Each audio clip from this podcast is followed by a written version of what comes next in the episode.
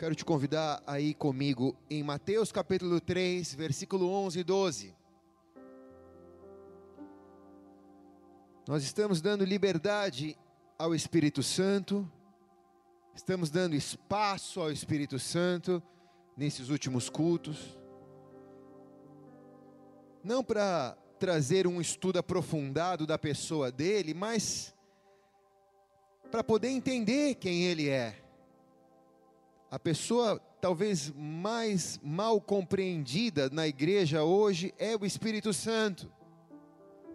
E nós falamos sobre tantas coisas, nos inclinamos a entender tantos conceitos, tantas revelações bíblicas, e nos esquecemos muitas vezes de priorizar o Deus presente que é o Espírito Santo. Eu não sou uma pessoa muito profunda naquilo que é o estudo do Espírito Santo, mas é como se eu tivesse que falar de uma pessoa que eu conheço. Então, com toda a simplicidade da palavra, diz assim o texto: Eu, em verdade, vos batizo com água para arrependimento, mas aquele que vem após mim é mais poderoso do que eu, cujas sandálias eu não sou digno de desatar. E ele vos batizará com Espírito Santo e com fogo. Na sua mão ele tem a pá, e ele limpará a sua eira, recolhendo trigo no celeiro e queimando a palha com fogo que nunca se apagará. Amém. Pai, essa é a tua palavra. Mais uma vez nós pedimos ao Senhor que ela salte deste livro e que ela venha ser vida na nossa vida. Eu me esvazio de mim porque nada tenho a dar, o Senhor sabe quanto eu preciso dessa revelação, Espírito Santo, para minha própria vida. Nos auxilia, Espírito Santo, nos dias que nos sucedem. Nos auxilia, Espírito Santo, para entendermos aquilo que está por vir. E guia-nos por um caminho. Guia-nos por um caminho na tua presença nós estamos, imergidos na tua presença nós estamos. Por isso, faz, Espírito Santo, neste lugar e através deste lugar, por onde esse sinal for, a tua presença pairar sobre nós, em nome de Jesus. Quem concorda diz amém e amém.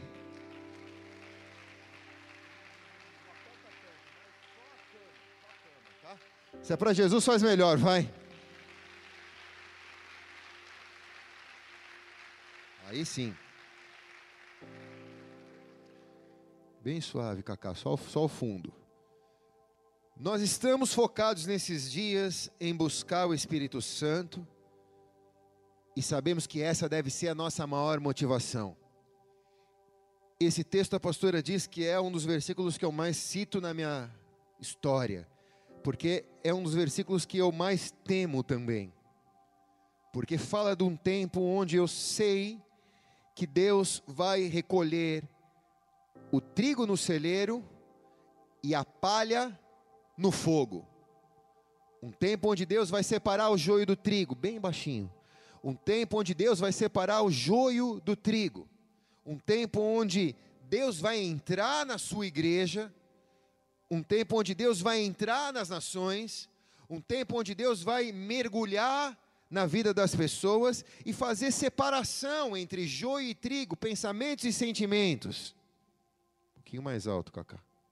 Vamos acertar isso daí. Agora você precisa abaixar o Cacá um pouquinho aqui para ele conseguir tocar sem me, sem me distrair. Cada vez mais nesses dias e nos próximos anos nós vamos ver o joio sendo separado do trigo, igreja. Nós vamos ver pessoas de dentro da igreja sendo nitidamente separadas para o fogo, e pessoas de dentro da igreja sendo nitidamente separadas para a presença de Deus, para o celeiro. E isso passa por mim, isso passa por você, isso passa pelas nossas motivações, aquilo que nos traz aqui essa noite.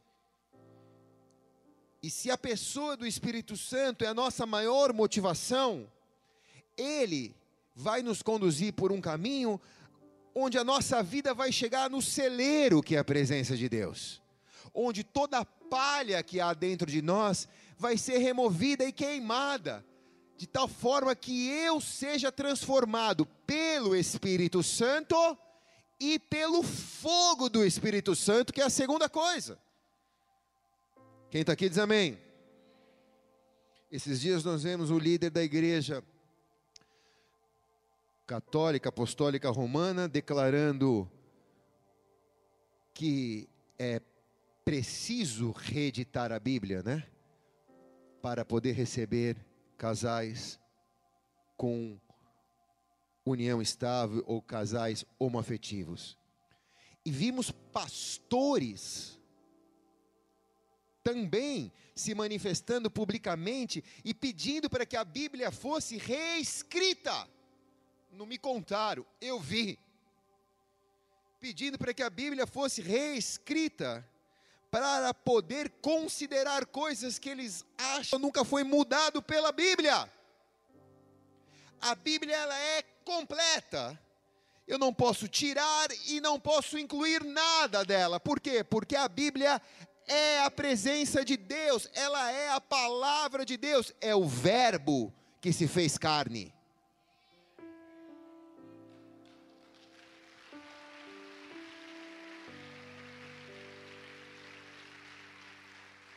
É como se eu pedisse para cortar um pedaço do meu braço ou colocar um braço maior em mim.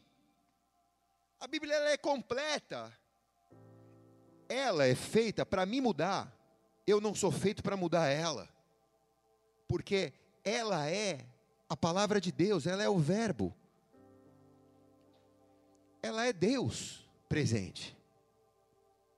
Jesus disse: Eu vou ao Pai, mas vos envio o Espírito Santo.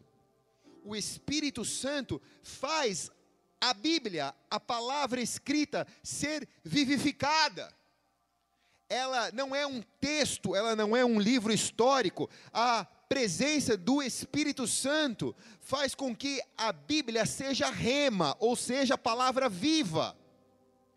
Eu leio a Bíblia, eu escuto a Bíblia, a Bíblia diz que a fé vem pelo ouvir e ouvir a palavra de Deus, e na medida que eu me exponho à palavra de Deus, eu sou transformado por ela. Vocês viram uma família aqui transformado pela palavra de Deus. Você só está essa noite aqui, não porque eu sou um preletor, ou um pregador, ou um, um, bom orador. Você só está aqui essa noite por causa da palavra de Deus, porque de alguma maneira a palavra de Deus te tocou e te transformou. O Espírito Santo vivificou a palavra em minha vida e em sua vida.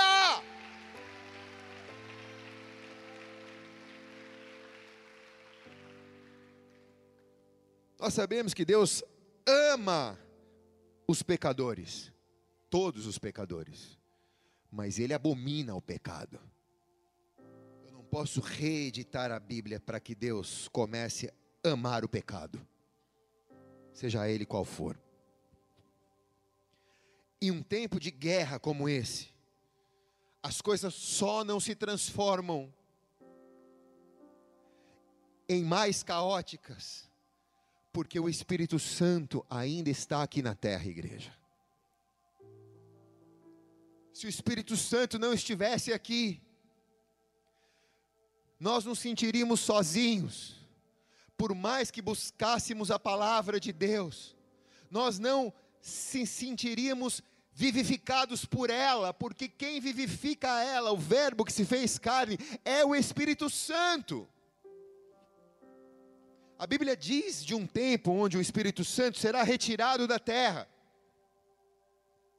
E vai ser duro demais. A gente está chegando próximo a esses dias. Então, enquanto o Espírito Santo ainda está disponível aqui, eu preciso aprender a falar mais com Ele. Eu preciso aprender a, quando pegar a palavra, dizer: Espírito Santo, usa a palavra para falar comigo. Eu preciso acordar de manhã e dizer: Bom dia, Espírito Santo. Eu preciso entrar no meu carro, ou na minha condução, ou na minha bicicleta. Eu preciso dizer: Espírito Santo, vem comigo. Espírito Santo, me acompanha. Eu preciso aprender a cultivar o relacionamento com o Espírito Santo.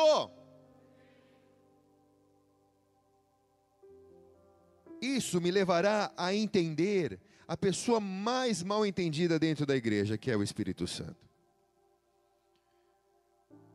Eu não posso me preocupar em compreender, como falamos aqui, o agir do Espírito Santo, mas eu preciso entender quem ele é, eu preciso conhecer a pessoa do Espírito Santo. Muitos querem só o poder do Espírito Santo. Mas, primeiramente, eu preciso aprender a conhecer quem é a pessoa do Espírito Santo? A Bíblia relaciona o Espírito Santo com muitos símbolos: água, vento, fogo, pomba, azeite, selo. Mas ele não é nada disso. Ele é uma pessoa. Não como um ser humano. Mas nós notamos, por que nós dizemos que ele é uma pessoa? Porque nós notamos características no Espírito Santo. A Bíblia diz que ele se entristece quando pecamos. A Bíblia diz que ele se alegra, a Bíblia diz que ele chora, a Bíblia diz que ele consola. Então nós vemos características de uma pessoa no Espírito Santo que se entristece, que não é alheio aos meus desejos, às minhas vontades ou às minhas escolhas. Embora eu tenha livre-arbítrio, tenho liberdade para escolher, ele se entristece quando eu escolho algo que fere a presença dele. Vimos também que eu tenho que aprender a me esvaziar. Nós cantamos uma canção maravilhosa hoje, aqui podemos repetir depois. Que eu tenho que aprender a me esvaziar, para que ele me encha, porque dois corpos não podem ocupar o mesmo lugar no espaço ou sai mais de mim e entra mais dele, ou eu vou ocupando espaços e não me permito ser reformado pelo Espírito Santo, ser transformado pelo Espírito Santo. Eu vou carregando o meu pano velho para uma roupa nova. E a Bíblia diz que não cabe o remendo de um pano velho numa roupa nova. Quem está aqui? Nós vimos que, embora ele seja onipresente, onipotente, onisciente, porque ele é Deus, na sua onipresença, ele pode estar em todos os lugares ao mesmo tempo. Ele está aqui, nesse templo físico, para aqueles que aqui estão, estão sentindo a presença dele, mas ele também está nas casas, onde dois ou mais estão reunidos o nome dele, ele ali está. Agora, não é porque ele está em todos os lugares e ele tem liberdade em todos os lugares. Não é porque ele está em todos os lugares, as pessoas dão liberdade a ele e até mesmo na igreja ele está presente. Mas nós temos que nos perguntar: será que estamos dando liberdade ao Espírito Santo? Ele está presente na sua vida. E você deve se perguntar: será que você tem dado liberdade ao Espírito Santo? Liberdade para mostrar quanto de palha tem dentro de você que tem que ser queimado no fogo, e quanto de trigo que tem dentro de você que tem que ser levado para o celeiro. Sendo assim, a gente vai entendendo a, pessoa do Espírito Santo. E a gente vai aprendendo a se mover na presença do Espírito Santo que olhe bem para cá, não tem a ver com um momento emotivo do culto. Ele não pode ser produzido com uma equipe de louvor cheia do Espírito Santo e ensaiada para levar você ao ápice da emoção, chorar, tremer, cair no chão e sair daqui sem ser transformado por Deus. Não tem nada errado em chorar, tremer e cair no chão, desde que você saia da igreja e seja uma pessoa melhor, transformado pelo Espírito Santo. Amém ou não? Então não tem a ver em produzir ápices ou, ou cumes emocionais. Tem a ver em entender a presença dele, como eu entendo a presença dele, como eu posso sentir a presença dele, como eu posso perceber que ele está comigo, como eu posso cultivar essa presença, mesmo nos lugares mais difíceis que eu possa estar. Como é importante eu valorizar que eu não estou sozinho, que eu estou com o Espírito Santo, e que Ele nunca me deixará. Agora, eu preciso fazer menção dele. Ele nunca me deixará, mas será que eu não tenho deixado ele? Será que eu não tenho virado as minhas costas para ele? E pensa num amigo que vai correndo atrás do outro. É quase isso que o Espírito Santo tem feito com muitos. Dizendo, ei meu, estou aqui. Seria tão bom nós nos voltarmos e dizer, Espírito Santo, nunca mais darei as costas para ti. Em tudo que eu for decidir na minha vida, eu vou pedir a inspiração do Espírito Santo.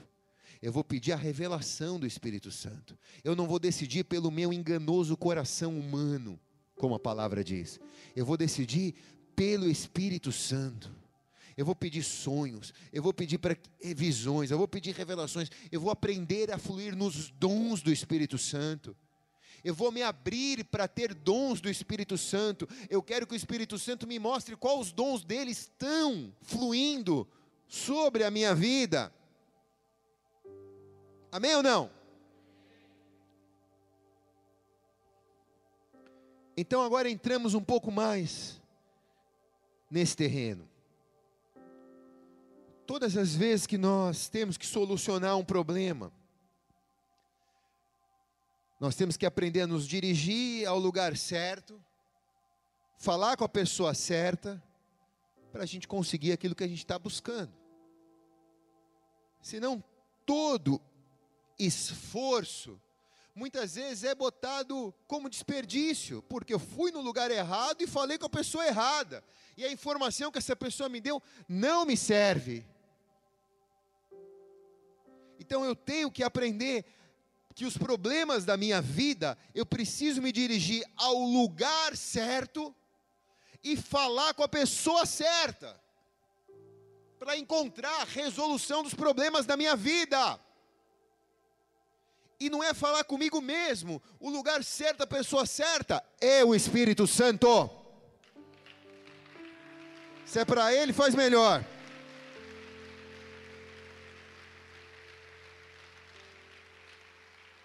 Eu ouço muitas pessoas dizendo: ai, pastor, se Jesus estivesse aqui, eu ia perguntar para Ele o porquê que eu passei por isso.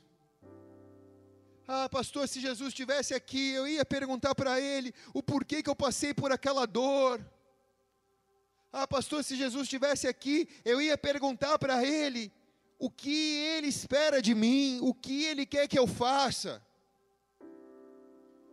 E eu preciso te dizer um negócio: Jesus não está aqui, irmãos. Mas o Espírito Santo está aqui.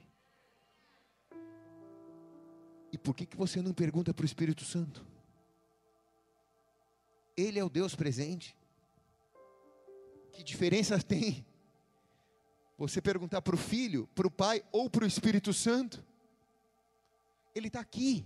A terra só não entrou em caos, porque o Espírito Santo ainda está aqui na terra. Há dois mil anos, quando Jesus foi ao céu, ele disse: Eu vos enviarei o Espírito Santo. Então o Espírito Santo está aqui por que, que você não usa o fórum, o acesso que você tem a ele? Jesus sabia que a, a igreja dele ia correr por todas as nações. Quando Jesus se reuniu na última ceia e ministrou seus discípulos, ele sabia que a igreja dele ia se multiplicar por todas as nações a igreja ia se espalhar por toda a terra. Então, ele fez uma declaração chocante. João, capítulo 16, versículos 7 e 8.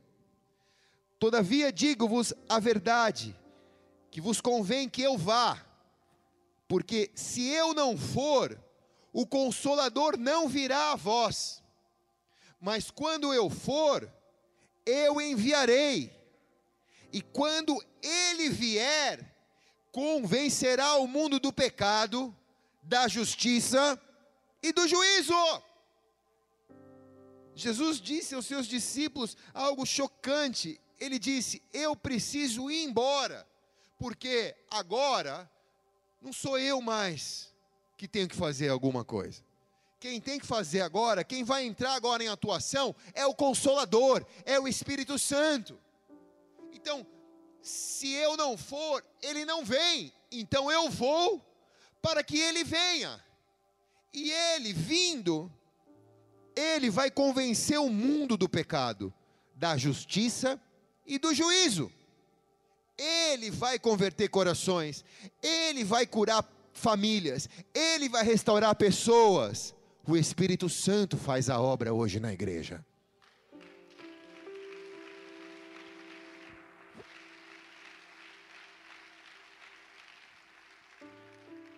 Jesus, em João 16, 7 8, ele está falando aos seus discípulos que ficaram três anos com ele, vendo tudo. Ele está se despedindo dos seus discípulos. E esses caras viram coisas maravilhosas demais, inenarráveis. Viram o mar se acalmar. Jesus disse a eles: entra ali na cidade vai ter uma jumenta amarrada, pega ela que eu vou entrar montado dela em Jerusalém. Eles foram, estava lá a jumenta amarrada. Tudo que Jesus falou, cumpriu. Ele disse: Vocês vão encontrar um homem com um vaso de água. A possibilidade disso acontecer era nula, porque homem não ia buscar água no poço. Quem ia buscar água no poço eram as mulheres, era uma função feminina essa como um homem está indo buscar água no poço. E eles foram encontrar um homem, e esse homem sinalizou onde era a casa que eles deveriam se reunir o cenáculo. Tudo o que ele disse aconteceu, mas agora, ele está dizendo uma das verdades mais difíceis: ele está dizendo, eu não vou falar mais nada quem vai falar agora é o Espírito Santo. Uma pessoa que está acostumada por três anos ouvir Jesus falar e saber que tudo que Jesus fala cumpre-se. Agora ele está dizendo de uma outra pessoa que vai vir no lugar dele para continuar a obra. Ele está dizendo: se eu não for embora, ele não vem. Isso significa vocês vão ter problemas. Sem o Espírito Santo, os problemas não serão solucionados. Sem o Espírito Santo, vocês estarão sozinhos na terra. Um escritor amigo nosso, certa vez, disse: Imagina se Jesus estivesse na terra. Para você ver Jesus, se Jesus estivesse hoje aqui na terra, para você ver Jesus, você teria que pegar um voo até Tel Aviv provavelmente seria o aeroporto mais lotado do mundo em Israel. Você teria que se deslocar até a Galileia. Muito provavelmente não chegaria carro, teria que ir a pé de Tel Aviv até Galileia, porque deveria ser uma multidão de pessoas indo para lá. Chegando lá, você deveria encontrar uma hospedagem que deveria ser impossível de existir uma hospedagem que estivesse vaga na Galileia. Então, no dia seguinte você iria para uma fila, que seria difícil, porque grande parte da humanidade estaria ali também para ver Jesus, cada um com um tipo de problema, enfermidade, cada um com um tipo de problema. Olhe bem para cá, considerando que Jesus precisava comer, dormir, descansar, ir no banheiro, o tempo do ministério dele seria escasso, o tempo de atendimento dele seria escasso. Considerando que alguns irmãos ou irmãs iam conseguir chegar diante dele e iam estourar o tempo. Mas as irmãs que falam bastante, né? Jesus vai falar cinco minutos, a irmã ia falar 50. Considerando que iam ter esses estouros de horário, pensa comigo aqui. Você teria alguns segundos na presença dele, depois de muitos anos numa fila. E você chegaria diante dele e ele falaria: Você tem dois segundos, fala o que você quiser, cara, que a fila tem que correr. Quem está aqui? Você acha que a fila da pastora é grande? Pensa na fila de Jesus se ele tivesse aqui na terra. Então ele sabia que seria impossível isso acontecer, irmãos. Não vai dar. A igreja vai se espalhar pelo mundo inteiro. Vai ter brasileiro, vai ter chinês, vai ter indiano, vai ter americano, vai ter gente do mundo inteiro, vai ter gente de tudo quanto que é tipo, de tudo quanto que é problema. Jesus sabia disso, então ele disse: Não vai dar para mim fazer. Eu preciso ir para vir outro no meu lugar. Tem um cara que resolve. Ele é o Espírito Santo.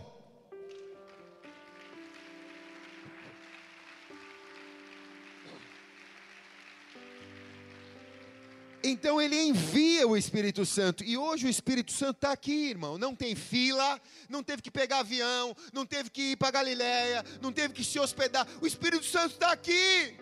Você pode perguntar o que você quiser para ele. Uh! Levante as duas mãos bem alto para o céu, agradece que você está aqui, que não tem fila. Diz Espírito Santo, obrigado. Tem fila, irmão. Você está sentado aí numa cadeira confortável, num ar condicionado. O Espírito Santo está aqui, você pode falar com ele. Você está na tua casa assistindo o culto no sofá da tua casa. O Espírito Santo está aí dentro da tua casa. É só você falar obrigado, Espírito Santo, fala comigo. Você pode perguntar o que você quiser para Ele. Você pode contar os seus problemas, mostrar as suas enfermidades, mostrar teu coração. O Espírito Santo está te ouvindo. Uh, Santo!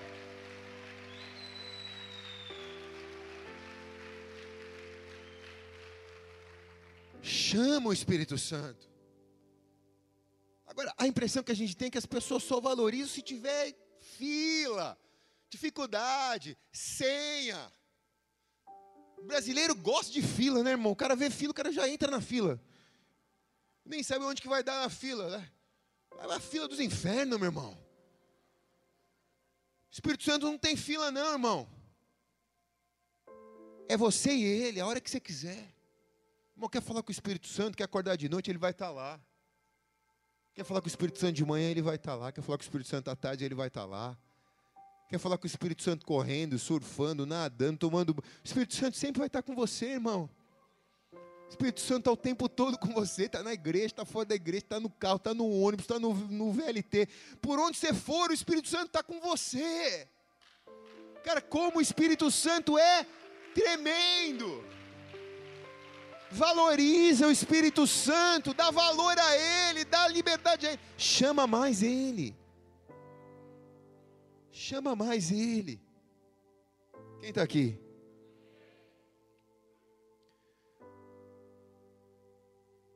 Quando nós falamos do batismo com o Espírito Santo, nós explicamos aqui no culto passado, e do batismo com fogo, que é outra coisa sereis batizados com o Espírito Santo e com fogo.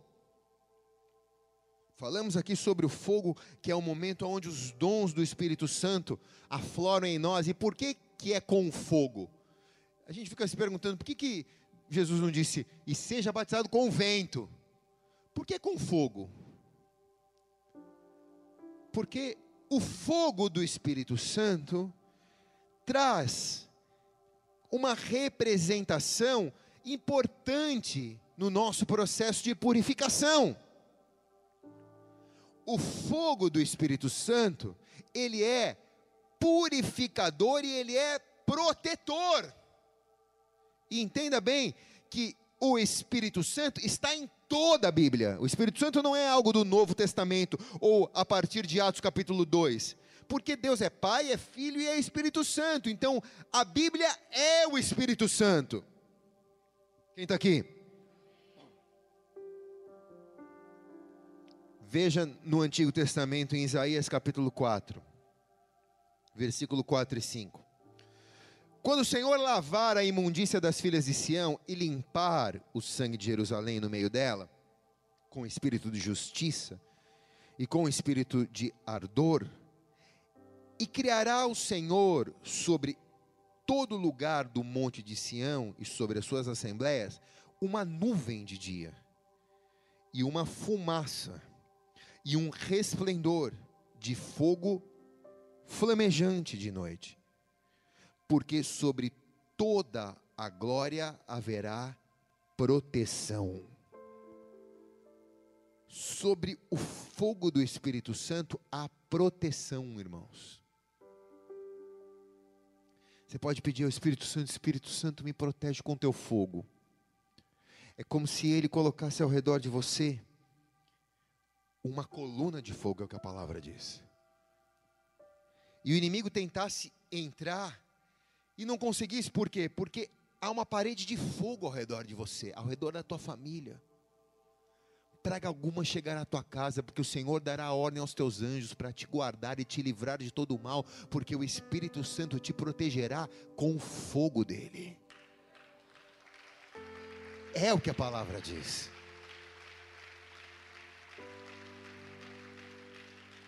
Então o fogo protege, mas também purifica. Purifica. O fogo do Espírito Santo, ele remove as impurezas da minha vida. Isaías, veja no Antigo Testamento, Isaías 6, de 5 a 7. Então disse eu: Ai de mim, porque estou perdido, porque sou um homem de lábios impuros e habito no meio de um povo de impuros lábios, e os meus olhos viram o rei, o Senhor dos exércitos. Porém, um dos serafins voou até mim, trazendo na sua mão uma brasa viva, que tirara do altar de Deus como uma tenaz, um fogo. E com a brasa tocou a minha boca e disse: Isto Eis que isto que tocou os teus lábios e a tua iniquidade foi tirada, e espiado ou perdoado está o teu pecado. Então, o fogo protege como uma muralha ao redor, mas o fogo também purifica. Isaías, ele está tendo uma visão de Deus, do trono de Deus. E quando nós vemos a glória de Deus, nós vemos quão pecadores somos. E ele não enxerga só ele, mas ele enxerga a iniquidade da sua geração. Ele diz: Eu sou um homem pecador e habito no meio de um povo de impuros lábios, e os meus olhos viram o rei. Mas nessa hora que ele identifica o seu pecado, ele enxergou o pecado dele, irmão. Escute bem. Ninguém mostrou para ele. Ele enxergou o pecado dele. Eu tenho que enxergar o meu, tu tem que enxergar o seu. Quem está aqui diz amém. Ele enxergou o pecado dele o pecado da geração dele.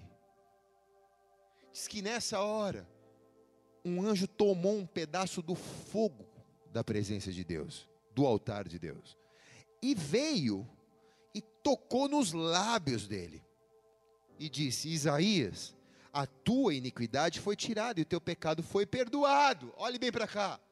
Por que, que tocou no lábio? Não tocou no olho? Não tocou no coração? não tocou na orelha dele. Porque de certo o pecado de Isaías passava pelos lábios dele.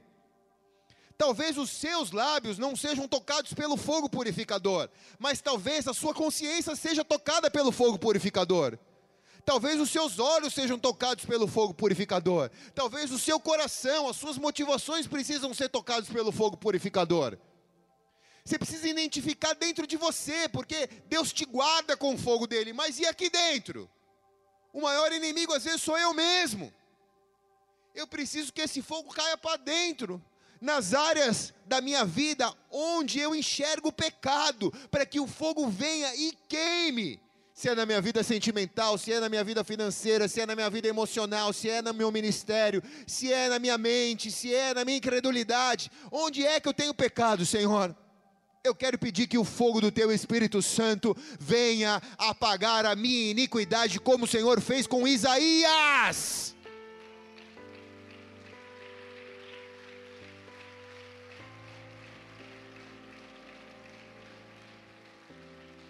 Então o fogo protege, mas o fogo também queima. Agora o fogo só queima onde eu enxergo, irmão. E esse é o problema, que a gente está cego. Senhor, abre os meus olhos para que eu possa ver. Onde eu preciso ser queimado pelo fogo do Teu Espírito Santo. Não é porque eu levo 20, 30 anos dentro de uma igreja que eu não preciso mais ser queimado com o fogo do Espírito Santo. Todo dia eu peco e todo dia eu preciso do fogo do Espírito Santo para ele me purificar. Quem está aqui diz amém. Porque também é verdade que o fogo do Espírito Santo prova os corações.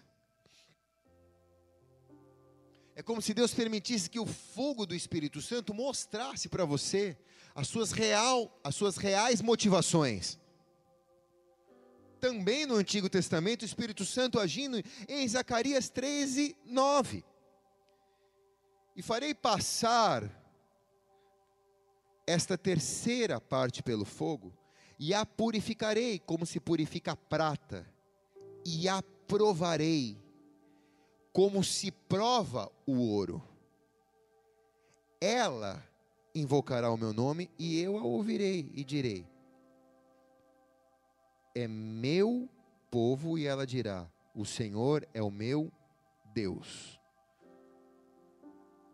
Veja bem essa passagem, está dizendo que uma parte vai ser passada pelo fogo, purificada, como a prata é purificada e como o ouro é provado. Só depois disso eu posso invocar o nome do Senhor e dizer: Senhor, o Senhor é meu Deus. E Deus vai dizer: Tu é o meu povo. Por quê? Porque verdadeiramente os, o meu coração foi provado, as minhas motivações foram provadas. Provérbios 17, 3 diz: O crisol é para a prata e o forno para o ouro, mas o Senhor prova os corações. O tempo, a temperatura de fusão é de 1063 para entrar em ebulição e purificar o ouro. Então eu pego um ouro e coloco ali e eu tenho que colocar 1063 de potência para conseguir ferver aquele negócio e tirar as impurezas dali. Por que eu estou te dizendo isso? Porque muitas vezes você vai sentir o Espírito Santo incendiar áreas da sua vida. E é o Espírito Santo que faz isso para provar muitas vezes vai ficar mil grau, irmão. A terra vai ficar mil grau. Nós vamos sentir o calor do Espírito Santo. Você sente o calor do Espírito Santo. É o trabalhar do Espírito Santo para provar o seu coração. Muitas vezes a gente se arrebenta nisso, porque Deus está mostrando as impurezas que estão dentro de mim, as minhas motivações. Por que que tu foi lá, meu irmão? Falei para ele não ir. Agora se arrebentou. E por que, que se arrebentou? Para você enxergar as impurezas da sua motivação. É como se Deus dissesse, cara, não adianta eu ficar te poupando de tudo. Eu não vou te tratar como um bebelô. Não, eu vou te purificar pelo fogo. Então é como se Deus te colocasse num forno ou numa frigideira e acelerasse a temperatura muitas vezes você sente o calor das coisas, o calor dos eventos, o calor dos relacionamentos, o calor das suas emoções. E aflora coisas em você que você fala, cara, isso estava dentro de mim ainda, quem está aqui? Isso estava dentro de mim ainda. Pô, estou carregando esse cara aqui dentro de mim ainda. Mas estava escondido lá dentro, nas entranhas do meu coração, mas o calor fez com que essa pessoa brotasse para fora, para mim ver o quão pecador eu ainda sou, e o quão transformado pelo Espírito Santo eu preciso ser. Esse é o evangelho verdadeiro. Quem está aqui diz amém, cara. Desculpa, se você veio para escutar um evangelho de balela, você veio para o lugar errado. Aqui é mil grau, irmão.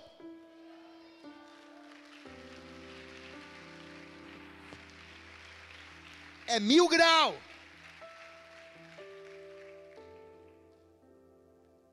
Às vezes pega fogo, pega fogo.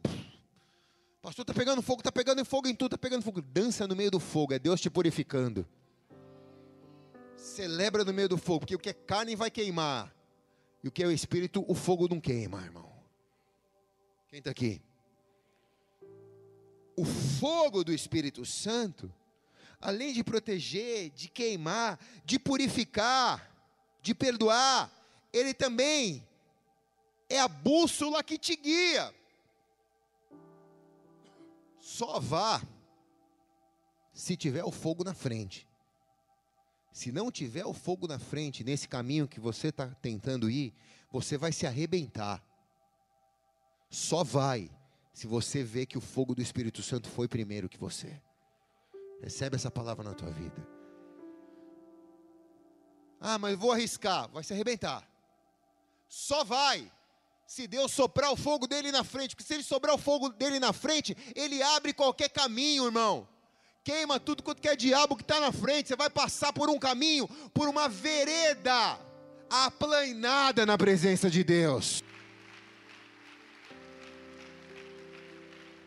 Eu não sei se lemos aqui, se não lemos Êxodo 13, de 21 a 22. E o Senhor ia diante deles, de dia, numa coluna de nuvem para guiar pelo caminho, e de noite, numa coluna de fogo, para iluminar aqueles que caminhavam de dia e de noite. Nunca tirou diante do povo a coluna de nuvem, nem de dia, nem a coluna de fogo de noite. Quem está aqui? Não há um ditado que diz: onde há fumaça, há fogo? Então, durante o dia, onde tem a fumaça do fogo de Deus, vai. Onde não tem, não vai. Durante a noite, onde tiver a luz do fogo, vai. Se você está vivendo momentos de noite, é o fogo do Espírito Santo que vai iluminar o teu caminho. Se você está vivendo momentos de dia, é a fumaça do fogo que vai iluminar o teu caminho. Agora, só vai se ele te guiar. Se ele não te guiar, não vá.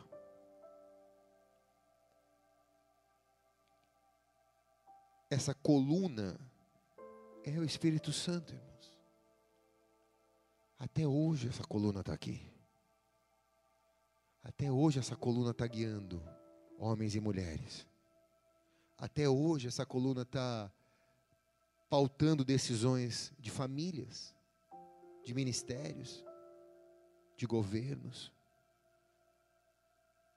Basta observar e pedir, Espírito Santo, me mostra onde está o fogo.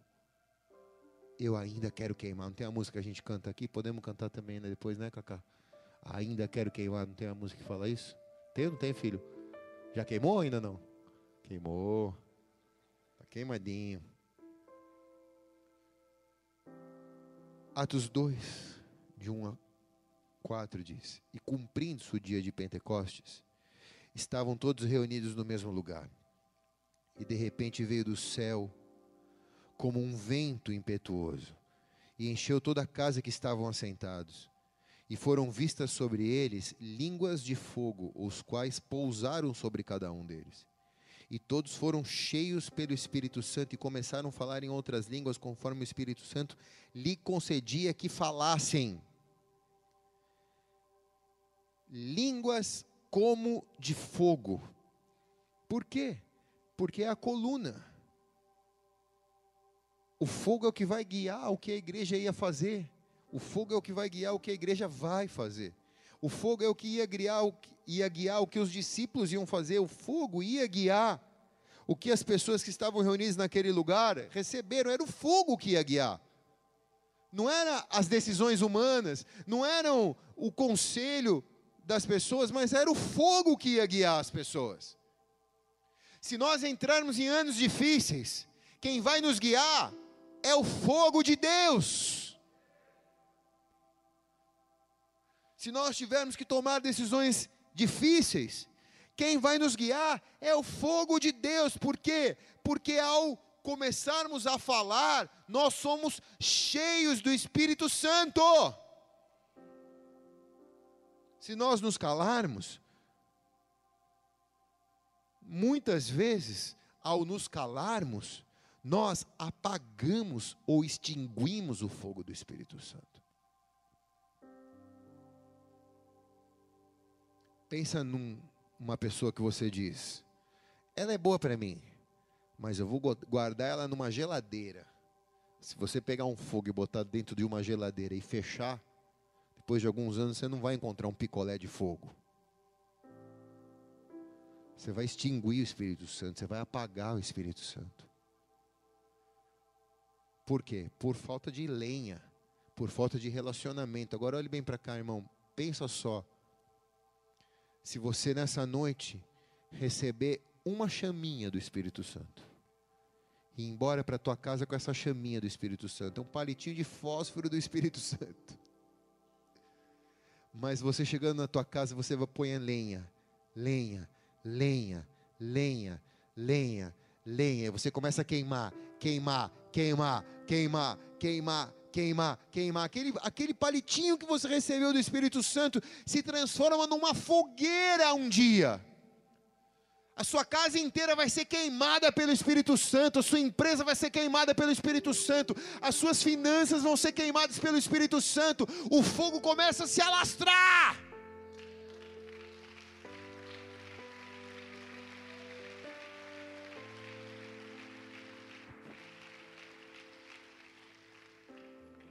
Estou terminando. Só para a gente cantar a música do Espírito Santo. Essa semana eu tive em Minas Gerais, em uma reunião, e eu passei por lugares onde o fogo queimou. E eu falei para o guia que estava levando a gente, falei para ele, queimou tudo aqui, cara. Tá tudo preto assim, aquele cerrado, né? Tudo queimado. Pô, queimou tudo aqui. Falei, é, como que queimou tudo aqui? Ele falou, ah, pastor, 90% é incêndio provocado. Falei, sério, cara? Falei, é, porque se você pegar uma bituca, falam que é bituca de cigarro, você pegar uma bituca de cigarro e jogar, você vai ver que não vai pegar esse fogo. Então, é incêndio provocado. Ele usou uma outra palavra lá.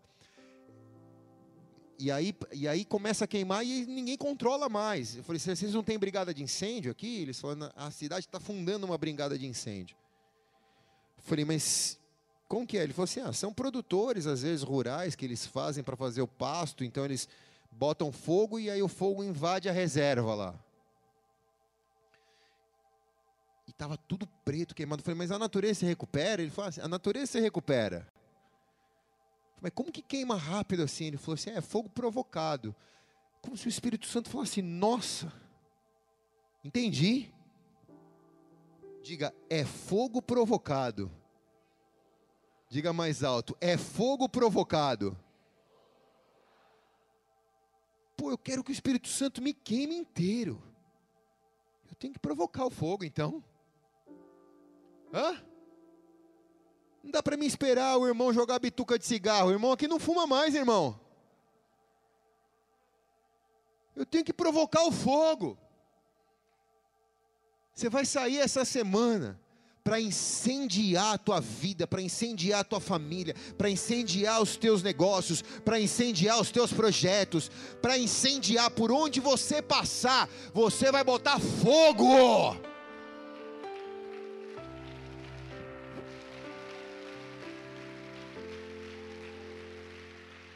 É fogo provocado. A cidade vai ser incendiada, as nações vão ser incendiadas, o Brasil vai ser incendiado. Por quê? Porque a igreja vai provocar fogo nos próximos três anos. Fogo, fogo. Feche teus olhos por um instante.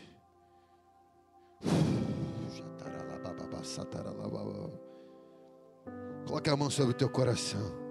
É fogo provocado. É fogo provocado. É incêndio provocado.